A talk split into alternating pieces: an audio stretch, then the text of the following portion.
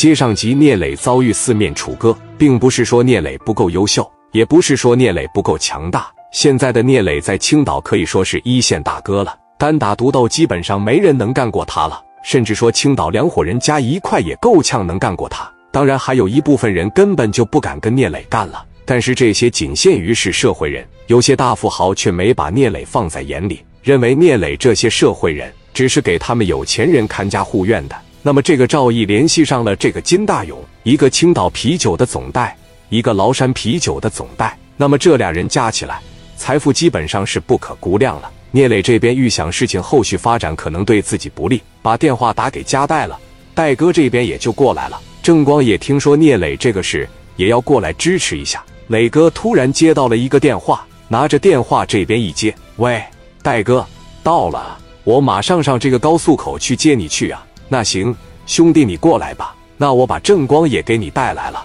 正光也过来了是吧？好嘞。电话这一撂下，六台崭新的黑色奥迪一百，拉着警报直接奔着高速口就去接加代他们去了。高速口等了能有十多分钟的时间吧，就看到了一辆京牌照的车驶过来了。戴哥和正光从车上下来了，这哥仨现在已经算是无敌组合了吧？你要打架来说的话，这哥仨要是组合到一块，那基本上是平趟了。有敢干的，有有钱的，有在白道上出谋划策的。哥仨的一见面，先是简单的这么一握手。郑光说：“兄弟，你这有事早点给我打电话啊，对不对？我这从东北就过来了。”聂磊说：“一开始我合计我自个能解决，我就给戴哥打个电话，没事啊，这来了就好。”哥仨咔嚓一下在高速口这就抱在一起，可以说感情非常的深厚。聂磊拉着他们就来到了全豪实业有限公司了。哥几个坐在了这个办公室里边。当时聂磊也就说：“这个赵毅啊，那边的已经找人了，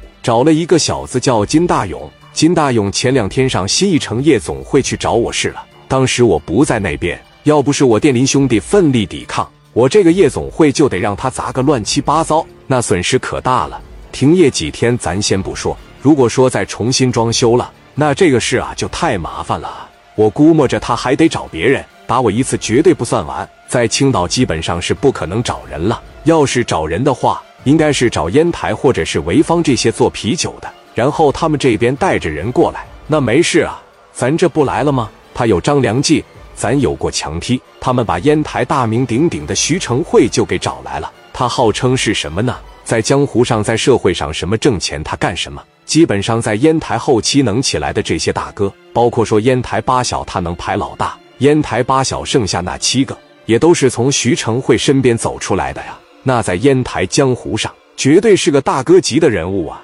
金大勇给徐成会打电话说：“徐大哥你好，我是这个青岛的金大勇啊。”徐成会说：“怎么是兄弟咋的了？哥，你还有时间的情况下，你过来帮帮我呗。”我这边给你拿点米，赵毅啊，让人给揍了。完事了以后找到我，我带了一帮兄弟去打聂磊的新一城夜总会，然后就打了一个平手。就你现在在这个青岛的段位也好，那不能说有打不过的人吧？这伙人真是跟他们小狼崽子一样。你过来帮帮我行吗？赵毅给了我百分之二十的股份，回头套现了以后，我拿出三成来给到你。